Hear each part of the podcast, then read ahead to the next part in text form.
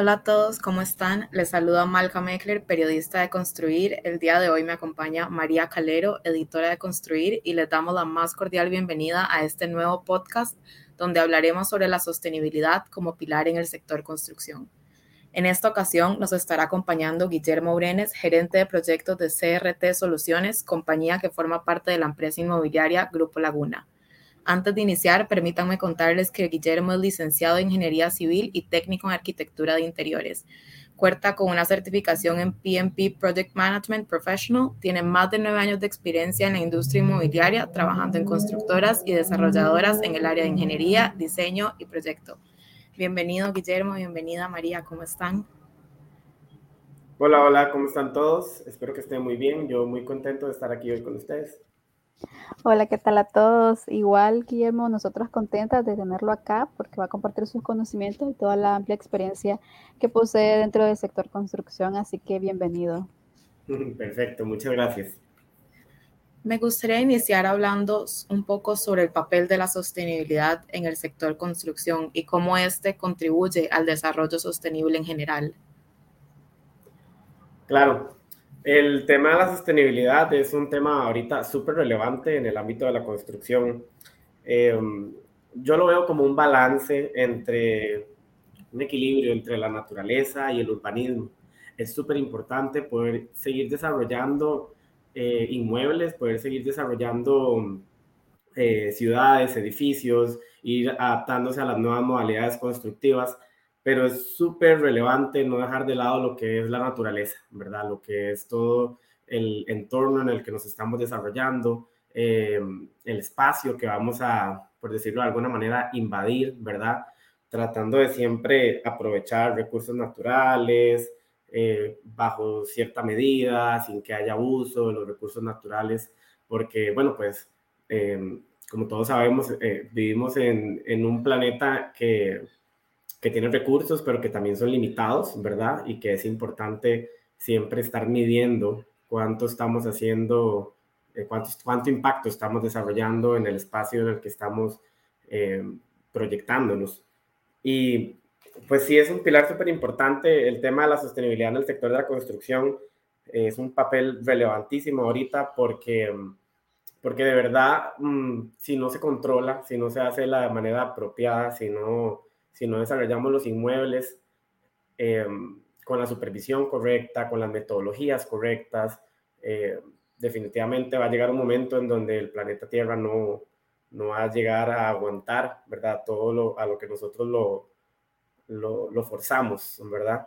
Entonces es súper importante. Eh, yo creo que antes no había tanta conciencia ambiental, antes, y lo que, lo que se, los temas que se trataban súper relevantes, pero, pero en ámbitos también como muy, muy cerrados, el tema del reciclaje, de la reutilización, son temas que desde, desde hace varios años ya estamos como, como escuchando, pero, pero la sostenibilidad no solo es eso, la sostenibilidad tiene un montón de otras aristas importantísimas que, que hasta ahorita, al menos aquí en Costa Rica, hasta ahorita se le está empezando a dar auge muy distinto es el panorama en otros países, ¿verdad? En países europeos y demás, en donde tal vez la conciencia ambiental lleva ya un poquito más de años y de hecho, em, pues ya hay prácticas eh, impuestas por gobiernos y demás, ¿verdad? Que, que ayudan a que la sostenibilidad sea de verdad relevante en el área de la construcción. Hablaba usted, Guillermo, ahorita de que en otros años no estaba tan fuerte este tema de sostenibilidad. Sin embargo, aún sabemos que existen desafíos para que más proyectos vayan de acorde a, todo este cuidado del medio ambiente. Entonces, ¿cuáles son los desafíos a los que enfrenta actualmente el sector construcción en términos de incorporar estas prácticas sostenibles en los proyectos que están haciendo o que planean hacer?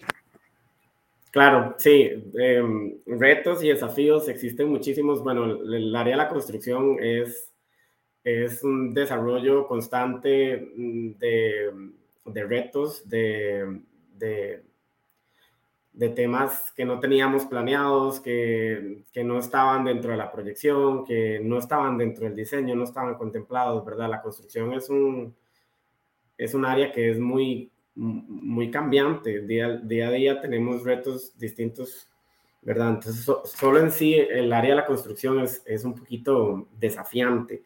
Ahora más cuando le aumentamos eh, la importancia al tema de la sostenibilidad, porque, porque la sostenibilidad en ciertos aspectos es súper rigurosa, en, en, muchos aspectos de, de, cómo manejar desechos, de cómo eh, reducir este, escombros, cómo implementar sistemas que sean, eh, que ayuden a que, el, a que el proyecto sea como autosuficiente y demás, ¿verdad?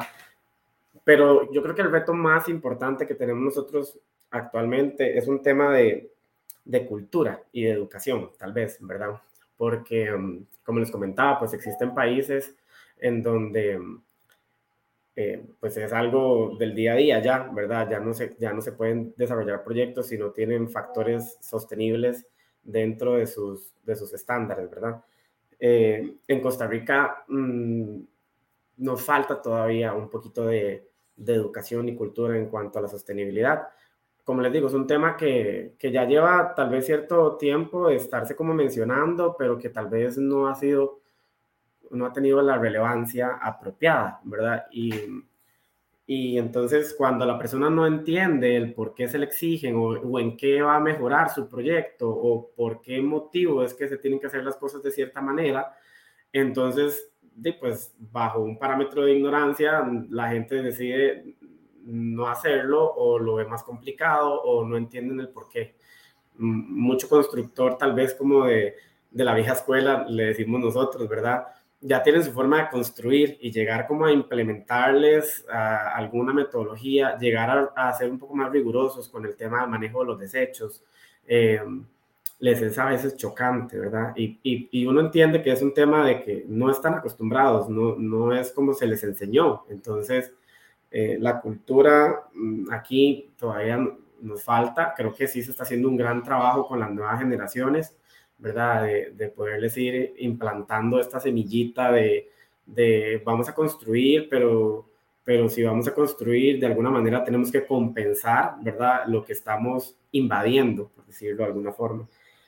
Em, sí, eh, hay muchísimos desafíos a la hora de construir cuando se, cuando se involucran temas sostenibles. Otro también muy importante es el tema de los costos, ¿verdad? Eh, lastimosamente en muchos escenarios la inversión para poder construir sosteniblemente tiende a ser un poquito más elevada que una construcción normal, por decirlo de alguna forma.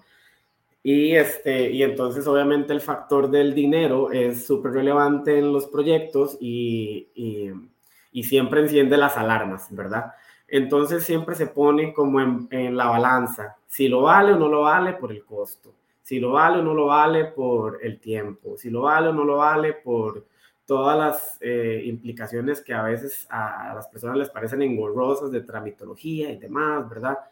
Eh, entonces creo que son esos dos factores muy importantes que son como de, al menos en esta etapa en la que estamos, en, los proyectos a veces empiezan sin una conciencia sostenible sobre la marcha, ¿verdad? Se trata como de de concientizar y de tratar de cambiar em, el factor de la cultura y el factor de, de, las finanzas son como dos de los, de los grandes desafíos, ¿verdad? Y, y de nuevo, pues querer como también eh, educar o, enseñar hacia una nueva, hacia un nuevo tipo de arquitectura, un nuevo tipo de ingenio constructivo, ¿verdad? Que mucha gente no está acostumbrada. Son como algunos factores que, que día a día vemos, ¿verdad? Los proyectos. Tomando en cuenta estos desafíos y utilizando especialmente el de la falta de conocimiento y la poca cultura que se tiene en realidad sobre cómo implementar estrategias sostenibles, ¿cuáles son algunas de las medidas que podrían implementarse para fomentar la adopción de, esos, de la sostenibilidad en la industria de construcción, sabiendo que la industria de construcción tiene un gran impacto en el medio ambiente? Claro, vieras que también, más allá de solo como educar el por qué, eh, el por qué debemos de cuidar el medio ambiente, también es importante educar todos los beneficios que, que trae un proyecto que tenga un sello eh, sostenible, por decirlo de alguna manera, un sello eh, circular, ¿verdad? La economía circular es, es, un tema también que es como muy, eh, muy nuevo en el panorama y la economía circular, como les decía, eh, abarca, por supuesto, todo lo que ya conocemos, reciclajes, reutilización, em, tecnologías que, que ya mucha gente no la ve tan tan novedosa como paneles solares y este tipo de cosas que son, que son cosas que, que ya tenemos tiempito de que, de que se conocen y que se han estado implementando. Pero la gente no conoce lo, lo, lo relevante y lo, y lo beneficioso que es poder tener un proyecto que esté catalogado como ecoamigable o como sostenible, ¿verdad? Em, y eh, existen otras entidades que también en base a esta, a esta nueva propuesta de modalidades de construcción sostenibles, eh, también tratan como de, de, dar el reconocimiento correspondiente a, las empresas o a los proyectos que logren como llegar a estos estándares. Entonces, em, pues sí, hay, hay, hay, ciertas medidas y ciertas estrategias que se pueden utilizar para educar, obviamente. Eh, obviamente pues eh, eh, eh, estar innovando y estar mostrando las nuevas tecnologías, los nuevos materiales, ¿verdad? haciendo summits de, de, de, nuevos materiales para construcción, nuevos materiales en acabados, que a veces también los acabados es de los rubros más altos en un proyecto de construcción y, en donde a veces se consigue demasiado desperdicio y pues obviamente tratar de empezar a, a también poderle dar una cara bonita, pero sostenible al proyecto, ya en, el acabado que uno ve, ¿verdad? Eh, es súper importante. Em, mucha gente no sabe también que muchos proyectos, no sé, por ejemplo, proyectos urbanísticos, em, condominios que, que, hayan cumplido con, con, toda la reglamentación, con toda la, la lista de, de must de sostenibilidad, ¿verdad? Em, no saben que, que, las personas que opten por tal vez comprar un, un, lote, una casa en el proyecto que tiene como esta certificación circular o esta certificación sostenible, tienen beneficios como mejores tasas de interés en ciertos bancos, eh, podríamos también estar hablando de reducciones de impuestos, ¿verdad? En algunos casos, que son cosas que se implementan en otros países con el objetivo de poder, este, de poder ayudar a que, o incentivar a que la gente se, se instruya, se eduque en el, en el tema y lo implemente, ¿verdad?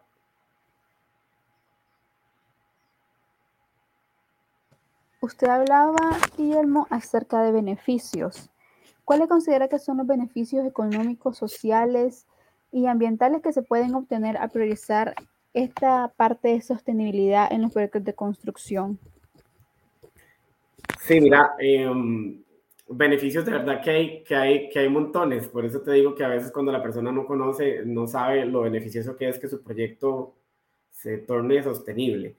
Y ahora hace poquito también hablaba del tema de la inversión, normalmente el tema del costo, cuando uno quiere construir con ciertos parámetros sostenibles, en algunos escenarios es más elevado, pero lo que la gente a veces desconoce o no tiene como contabilizado es el retorno de inversión que va a tener un proyecto de este tipo, porque, por ejemplo, eh, estar implementando eh, tecnologías de, de autosuficiencia, en temas eléctricos, de autosuficiencia también en temas de agua potable o del uso de las aguas pluviales, ¿verdad? Son algunos temas que necesitan una inversión para poder desarrollar un sistema apropiado para que el recurso que estamos recibiendo de la naturaleza, ya sea el agua, ya sea la, la radiación solar, ¿verdad? Lo podamos reutilizar en el proyecto y eso a futuro obviamente va a a bajar los costos de gasto que tenga el, el,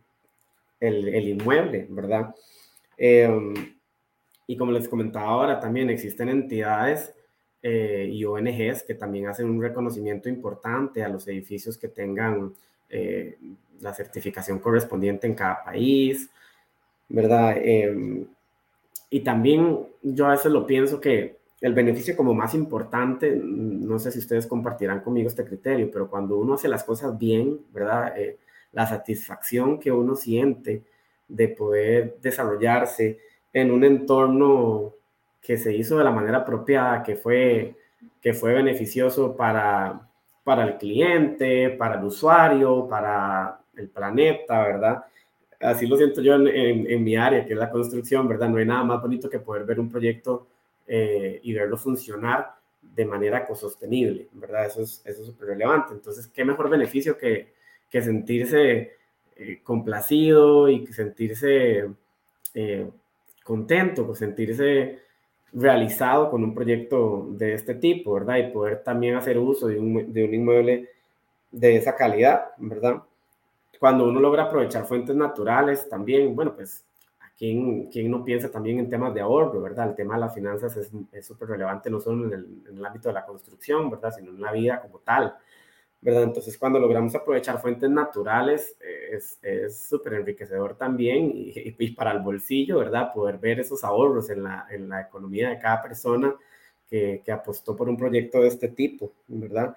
Y pues, por supuesto, eh, temas como de, de, de, de, poder contribuir con, no sé, siembra de, de algo tan sencillo como siembra de, árboles o siembra de de, plantas, ¿verdad? Que ayudan a todo lo que es compensar la huella como gris que nosotros desarrollamos en construcción. Eh, y mm, temas de reducir la contaminación, menos residuos, todo esto, todo esto es súper relevante y es súper beneficioso y que a la larga mm, lo que hacen es beneficio eh, económico, por supuesto, ¿verdad? Ambiental como tal, y, también empezamos a crear una sociedad más consciente, una sociedad eh, más educada, eh, que, está siempre en pro de la protección del planeta, que hace una ciudad que sea más, este, más longeva, ¿verdad? Que, que, haya más, eh, más oportunidad de, de, desarrollo y de vida en el espacio, ¿verdad? Porque es un ambiente que, se beneficia en todos los aspectos, eh, desde la generación en la que va a estar, de la que la construyó, hasta la generación, quién sabe cuál, que va a lograr disfrutar de un inmueble porque definitivamente no contamina, no, no estropea los recursos naturales que hay a su alrededor, ¿verdad? Y dependemos, no, no, no podemos pretender que, que, que, porque ya tengamos un techo muy bonito, elegante, ¿verdad? Que, que ahí vamos a quedar resguardados y que no vamos a necesitar del entorno, ¿verdad? De la naturaleza. Entonces es súper relevante esto. Y pues creo que el tema para mí más importante, el beneficio como, como más importante es poder sentirse pues un ser humano íntegro tal vez en el tema de la, de, del medio ambiente y de, y de la conservación de, del, del planeta en el que vivimos. Yo estoy totalmente de acuerdo con eso último que acaba de decir y creo también que las nuevas generaciones son mucho más conscientes de este tema y a veces inclusive requieren que los edificios o los lugares a donde ellos van a trabajar y vivir cuenten con tecnologías, automatizaciones sostenibles que les permita sentir también que son parte del cambio y que están dando su aporte y su granito de arena para cuidar al planeta que como dijiste en algún momento tiene recursos, pero son recursos limitados y cada vez son más limitados como estamos viendo. Exacto, exacto entrando un poquito en materia de tecnología, materiales o procesos, ¿cuáles son algunos de los ejemplos que considera que son ahorita más relevantes en la industria de la construcción en el tema de sostenibilidad? Claro. Eh, bueno, ahora les comenté un poquito sobre sistemas que, que, logran tratar las aguas pluviales, que logran hacer como una optimización del agua potable, que aquí en Costa Rica somos súper, súper, súper, este, um, eh, somos, perdón, se me fue la palabra, eh, gozamos de un sistema de agua potable de alta calidad que en muchos países no, no existe, ¿verdad? Y cuidar el agua potable es súper relevante. Eh, existen sistemas de bombeo que nos ayudan a poder, eh, bueno, de almacenamiento y bombeo que nos ayudan a poder utilizar aguas de lluvia, aguas tratadas en sistemas que no necesitan agua potable como tal, como lo son tal vez eh, inodoros, ¿verdad? Em, em, eh, sistemas de riego, de, vegetación y demás, que, eh, que, en muchos escenarios utilizamos agua potable en la mayoría de los escenarios, utilizamos agua potable para poder este, eh, nutrir estos, estos sistemas, ¿verdad? Y, y, como les comentaba ahora, así estamos acostumbrados a hacerlo y así se implementó en Costa Rica porque pues también es la forma más sencilla. Obviamente yo tengo un, una paja de agua, una naciente de agua o un punto donde yo tengo la, eh, la, conexión de agua potable y de ahí yo nutro la casa, tanto o el edificio o eh, no sé, o el, eh, eh, el centro comercial o lo que sea. Lo nutro con agua potable y no todos los sistemas requieren agua potable al 100%, ¿verdad? Pues sí lo requieren los sistemas donde, donde vamos a consumir nosotros directamente el agua, pero existen eh, implementaciones, como lo son algo tan conocido ahora también, por lo menos en, en los condominios, en los condominios donde nosotros eh, construimos eh, sistemas de plantas de tratamiento que lo que hacen es que recolectan pues todo lo que son aguas eh, negras, aguas grises, aguas jabonosas, ¿verdad? Y las tratan y luego eh, a la salida de esta planta de tratamiento es agua que no es 100% pura, pero es, eh, tiene un porcentaje muy elevado de, de filtrado y de, y de, potabilidad y que funciona súper bien para poderlo reutilizar en otros, en otros sistemas del mismo condominio o aledaños, ¿verdad? Eh, temas como, el, como les comentaba ahora, la, los paneles solares, que eso es algo que ya también tenemos varios años de que los conocemos y que se implementan y que son súper eficientes, ¿verdad? Los paneles solares pueden hacer que un edificio sea 100% autosuficiente en temas de electricidad, ¿verdad? Entonces eso es súper relevante. Imagínate eh, cómo baja la, la cuenta de, de, de electricidad en un edificio que, todo funciona gracias a, la producción de, energía de su propio edificio, ¿verdad? Eh, pero esas son cosas como muy, muy conocidas, ¿verdad? Eh, nosotros actualmente tenemos muchísimos proyectos en donde utilizamos sistemas de construcción modulables y esto es algo que, que también la vieja escuela a veces no, no, no le gusta como implementar, ¿verdad? Un sistema modulable, como para explicarles un poquito, eh, pues eh, lo que trata es de optimizar el desperdicio que se genera a veces cuando queremos construir con mampostería, que son los, los blocks de, de, concreto, ¿verdad? Cuando queremos construir con mampostería, muchas veces por las dimensiones de los recintos, no logramos que los blocks queden completos o que no hay, hay que cortarlos y por la forma en la que hay que posicionarlos y demás, ¿verdad? Eh, hay proyectos en donde el desperdicio del blog es muchísimo, ¿verdad?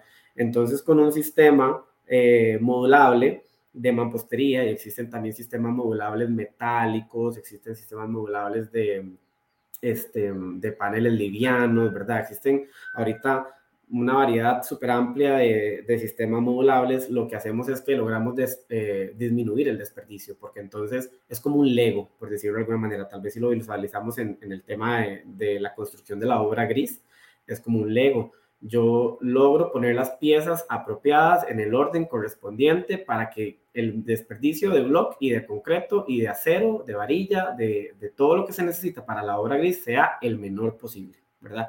Porque esos desechos al final, si no se reutilizan en el mismo, eh, en el mismo espacio de trabajo, si no se reutilizan, y muchos no se pueden reutilizar, si no se llevan de nuevo como a las, eh, a las fábricas, se demuele, se reutiliza. Si ese proceso no, uno no se asegura de que suceda, esos desperdicios terminan en un botadero, ¿verdad? Y en muchos escenarios es un botadero que no está autorizado. Entonces, eh, desde la obra gris es súper importante cuidar todo este tema de cómo construir de manera eh, en que yo pueda casi que sacar un, un cero de desperdicio, ¿verdad? Eh, se logra, se puede hacer, se puede hacer que el proyecto tenga cero de desperdicio, de verdad. Eh, para mucha gente es como utópico, ¿verdad? Y pues obviamente, como les decía, la, la construcción, el día a día de la construcción es, es de estar topándose con desafíos del nuevo día, ¿verdad? Desafíos constructivos. Eh, en muchos escenarios, eh, pues hay accidentes de, de, materiales, de pérdidas de materiales, y hay que tener como un plan B para poder ver cómo manejar esos desechos. Pero en muchos escenarios, si no se, si todo sale bien, si, si todo fue bien cuidado, podemos lograr un cero desperdicio desde el día uno, ¿verdad? Entonces es súper relevante. Lo que pasa es que esto implica una planificación, ¿verdad? Súper así rigurosa y, tener personas que estén controlando el manejo de estos materiales y demás, ¿verdad? Porque si no, pues obviamente no, no, logramos eh, reducir el, desperdicio. Pero bueno, los sistemas modulables, eh, yo soy súper fan de los sistemas modulables y yo trato siempre que diseño una casa, si diseñamos un edificio, eh, lo diseñamos siempre tratando de poder modular todo lo que se pueda para que el desperdicio sea el menor. Y eso también logra eficiencia en el proyecto, porque muchas de las cosas que son modulables ya vienen construidas desde la fábrica. Mm, el ejemplo de una casa como mm, normal es que nosotros compramos todo lo que se necesite, todos los materiales que se necesiten para poder construir lo estructural, ¿verdad? Como el esqueleto o el cuerpo de la casa. Entonces, eh, vamos a la ferretería y compramos la cantidad de varillas que se ocupan, la cantidad de cemento, la cantidad de bloques, etcétera, etcétera, etcétera, ¿verdad? Em, y durante el proceso de trabajo de que tenemos que estar armando, eh, elaborando armaduras, Em, hay desperdicio y demás. Entonces, cuando una viga, una columna ya viene eh, modulada a la dimensión correspondiente o, ¿verdad? Eh, el desperdicio es mínimo. Ya el, producto viene listo, se entrega al constructor y el constructor, como les decía ahora, técnicamente tiene que armar el Lego, ¿verdad? Entonces, esto también facilita muchísimas cosas en la construcción y hace que sea eh, optimizada en tiempos y en recursos, ¿verdad? Entonces, yo soy súper fan de los sistemas modulables. Eh, la persona que, que, que, tenga esto presente, especialmente los, los, eh, los, profesionales en el área de diseño, eh, cuando tengamos esto, esto presente, querer hacer un proyecto modulable, es importante, pues obviamente, tener en cuenta ciertas medidas, ¿verdad? Para que logremos que los ajustes, las medidas sean las apropiadas para que no exista este desperdicio. Pero igual, si siempre hay que hacer como un pequeño ajuste, el desperdicio es mínimo, ¿verdad? A tener que estar recortando, cortando, varilla, concreto, eh, que a veces se me pasa, no se me pasa, eh, blogs, ¿verdad? Eh, todo eso hace que el, que, que el proyecto sea, sea exitoso en temas de, de, sostenibilidad, en temas de manejo de los, de los, de los desechos. y pues mucha gente tal vez no lo verá como una tecnología así súper innovadora, wow, así como que súper tecnológico, pero el simple hecho de poder modular, de diseñar apropiadamente para que, para que el, material sea el necesario, ¿verdad? Es súper relevante. Y ahí es donde también la relevancia del diseño toma un papel súper importante y protagonista en el tema de un proyecto, ¿verdad? Cuando un proyecto está bien diseñado desde el inicio, logramos contabilizar cuánto material verdaderamente se ocupa, ¿verdad? Para no comprar de más o para no tener que mandar a los botaderos material que se dañó o que ya no me reciben o que ya o que no me sirve porque ya es el resto, ¿verdad?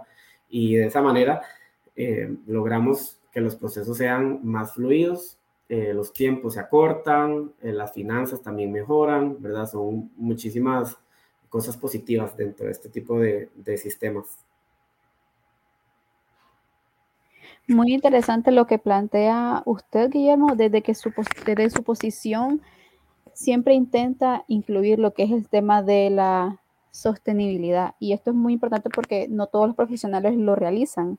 Muchos sugieren materiales que no están de acorde al, a la construcción y al fin y al cabo es un, no es un beneficio como lo planteaba anteriormente, que es lo de la economía. Es decir, se gasta el doble por por este tipo de materiales que tal vez están uno mucho mejor y a la vez son sostenibles. Entonces, muy importante la labor que, hacen los profesionales y tanto el sector construcción para orientar los nuevos proyectos hasta este punto de sostenibilidad.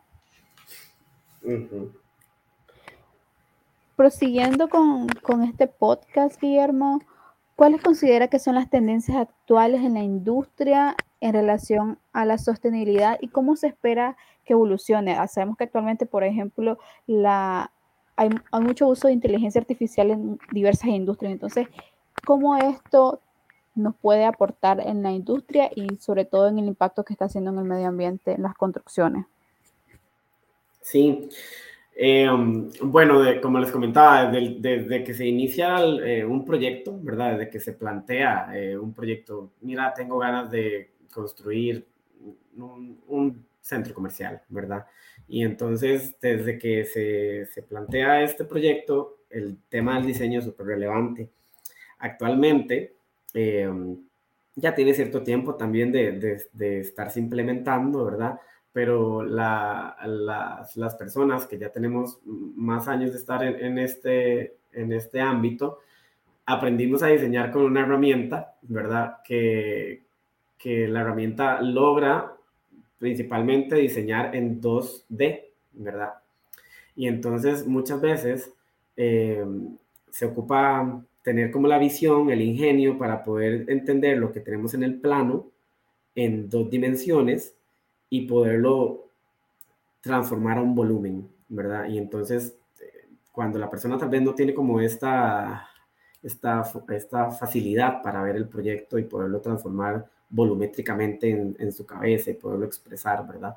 Em, desde ahí ya hay problemas con poder visualizar cantidades, materiales, tipo de sistema, etcétera, etcétera. Entonces, una de las herramientas que actualmente se está utilizando, eh, yo cuando, cuando, cuando estudié, yo, yo, tuve la oportunidad de estudiar una especialización en arquitectura de interiores y ahí en esa especialización eh, conocí esta herramienta que nos hace poder diseñar de una vez en 3D. Y eso es algo que ya los, los, diseñadores más jóvenes, los arquitectos más jóvenes, los ingenieros civiles, mecánicos, eléctricos, todas las nuevas generaciones usan esa herramienta desde ya. Y en las eh, universidades eh, ya, se está, ya se está dedicando a poder enseñar el uso de esta herramienta.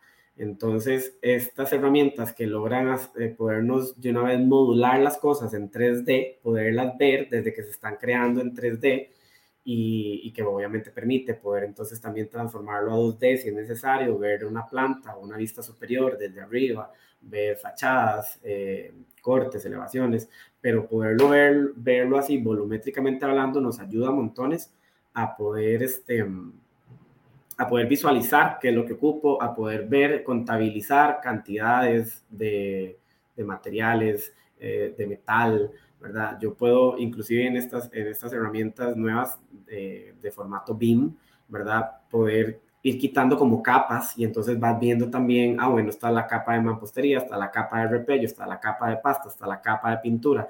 Te permite también contabilizar con mayor facilidad eh, metros cuadrados y demás. Entonces, estas nuevas tendencias de herramientas de diseño nos ayudan un montón, montones a poder, este, a poder, como les decía, tratar de optimizar desde el día uno los recursos que se van a necesitar, ¿verdad?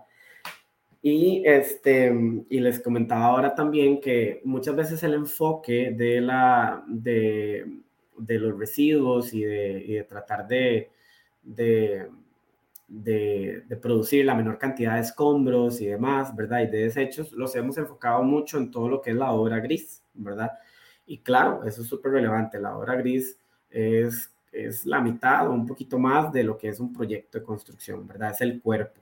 Pero después de que tenemos ya el cuerpo construido, lo necesitamos vestir, ¿verdad? Y se viste con acabados. Y entonces los acabados, em, en muchas ocasiones, son de los materiales más eh, elevados en costo y que tal vez su fuente de producción o la forma en la que fueron producidos o eh, los materiales con los que se, se, viste al muñeco no son con certificación ecoamigable o no son los ideales, ¿verdad? Y entonces bajo esta premisa de que nos faltaba un poquito desarrollar más materiales sostenibles o ecoamigables, ¿verdad? Para poder eh, darle la cara bonita a los proyectos, se han empezado a desarrollar materiales eh, que son súper resistentes, eh, súper hermosos, estéticos, elegantes, ¿verdad? Que cualquiera creería que no está hecho de materiales como fibras, bambús, ¿verdad? Conglomerados de madera, de restos de madera, ¿verdad? Eh, de alguna forma hemos llegado también como a poder empezar a utilizar todos estos eh, restos de materiales que nos van quedando, ¿verdad? Eh, y poderlos transformar en un, en un elemento que pueda darle belleza al inmueble, ¿verdad? Entonces, también son tendencias que se están dando. Los acabados es algo súper relevante porque, porque, ¿verdad? Constantemente eh, van saliendo nuevos tipos de acabados y demás, pero se vuelven muchísimo más relevantes cuando también tienen un aporte, ¿verdad? De sostenibilidad, cuando fueron hechos con materiales que, ¿verdad? Que nos sobraron, ¿verdad? Por, por dar un ejemplo como el más básico, ¿verdad? Pero sí son tendencias que, ¿verdad? Que se están viendo actualmente. Eh, antes teníamos la luz LED, yo me acuerdo que eh, mi papá cuando, cuando, cuando empezó todo este tema de las luces LED, que ya tiene también bastante tiempo y que son una ayuda súper importante en, en, temas eléctricos, ¿verdad? Cuando empezó este tema LED, solo existía como un tipo de luz LED y era una luz blanca, ¿verdad? Un bombillo blanco, el de resortito, no sé si tal vez lo conocían, todavía existen, ¿verdad? Eh, y entonces mi papá cambió todas las luces de la casa a luz LED para poder ayudar al ambiente y pues obviamente también ayudar al bolsillo, ¿verdad? Y, este, y ahora existen demasiadas luces de, bombillas, de, lámparas y, y, luminarias que son LED y ya no es la simple luz blanca, ahora, ahora hay en todas las tonalidades, hay en luz 3000, luz 4000, luz día, luz fría, luz 6000, hay de todo tipo de luces y que son LED, ¿verdad? Entonces también vamos viendo cómo la, tecnología y cómo vamos viendo cómo vamos acoplando algo que empezó, ¿verdad? Como en su modo más primitivo, por decirlo de alguna manera, o más básico, y ahora ya logró evolucionar a poder tener lámparas súper elegantes, chandeliers hermosos, campanas, bombillas de estas tipo Edson que se les ve la, la, la resistencia, que son LED. ¿Verdad? Que antes no, antes eran halógenos, antes eran este, fluorescentes, ¿verdad?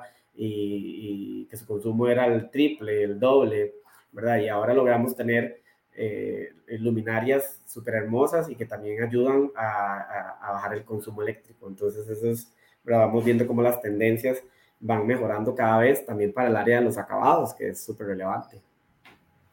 Me gustaría para terminar, y creo que lo mencionaste en alguna parte, en algunos países, no necesariamente en la región, existen muchas regulaciones o políticas que incentivan el uso de prácticas sostenibles en el sector construcción. ¿Qué papel juegan estas regulaciones y políticas gubernamentales para que los desarrolladores, arquitectos y empresas quieran incursionar en este camino de la sostenibilidad?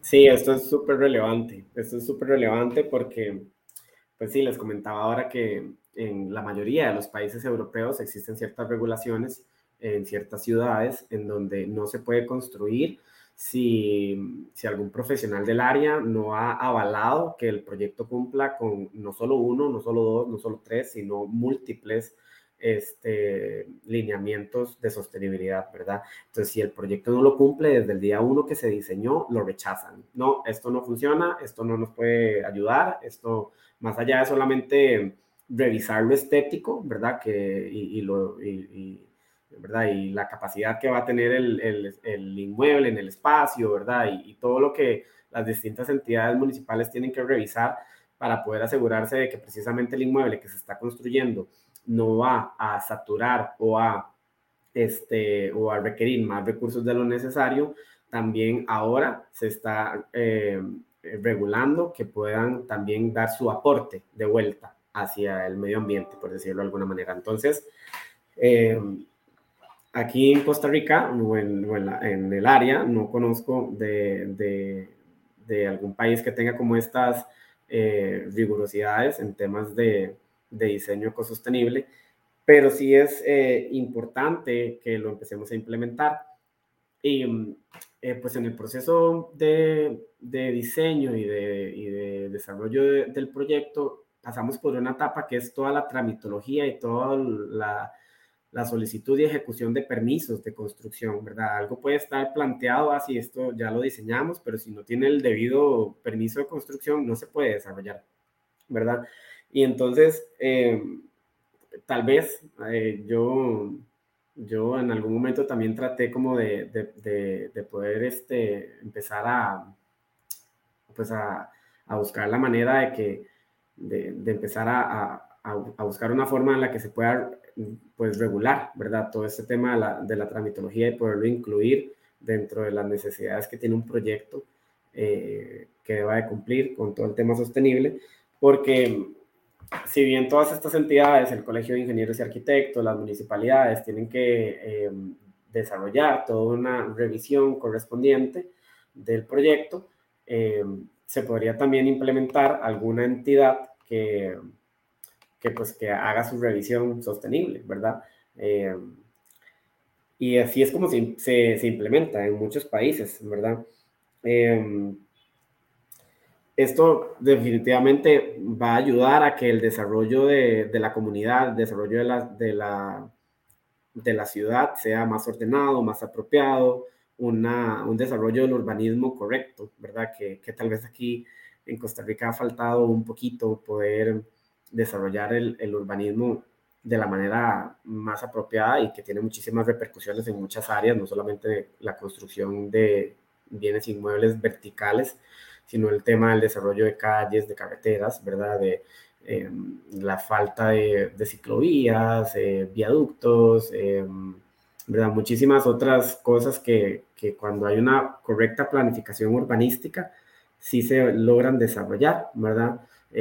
sistemas de transporte que, que, que aquí son, este, en muchos escenarios son bastante caóticos, ¿verdad? Entonces, si, si todo esto que, que, conlleva poder siempre tener un balance entre la naturaleza y el urbanismo se contemplara desde la planificación urbanística, ¿verdad? Eh, haría que la ciudad se, fuese no solamente mucho más hermosa, sino también eh, mucho más fluida en su función, en su desarrollo, ¿verdad? Y eso es un beneficio que nos traería a todos los habitantes del espacio, ¿verdad?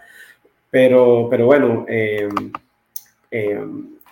en, los países europeos donde esto se, se implementa, eh, ya si tienen ciertos años de, de, estarlo implementando, pero no iniciaron así, ¿verdad? Iniciaron como nosotros, empezando a hacer la conciencia a la comunidad, a, al gobierno, ¿verdad? Empezaron como a, a, a, implantar esta semilla de lo importante que es, es eh, cuidar el medio ambiente y tratar de desarrollar de la mejor manera, ecoamigablemente hablando, para luego llegar a un estándar en donde la, forma apropiada de construir de ahora en adelante es esta, y si no se cumple con esta metodología, no se puede construir, ¿verdad? Y, y pues yo proyecto que en algún momento de nuestras vidas, ojalá pronto, eh, Costa Rica, que en muchos de, escenarios eh, ha sido también como un ejemplo a seguir, eh, sea también un ejemplo en este en este ámbito, ¿verdad? En el área latinoamericana, para poder este, también sentar las bases y, motivar a otros países a que también empiecen a tener esta conciencia y esta forma de poder desarrollar el urbanismo. Así es, y creo que una de las cosas que dijiste es concientizar eso es lo que va de la mano al 100% con la sostenibilidad. Es lo que necesitamos para que las empresas empiecen a implementar más las prácticas sostenibles, para que el gobierno también fomente las prácticas sostenibles y que en general la construcción pueda dar su granito de arena al mundo y al planeta y que lo cuidemos y siga siendo de nosotros bien cuidadito.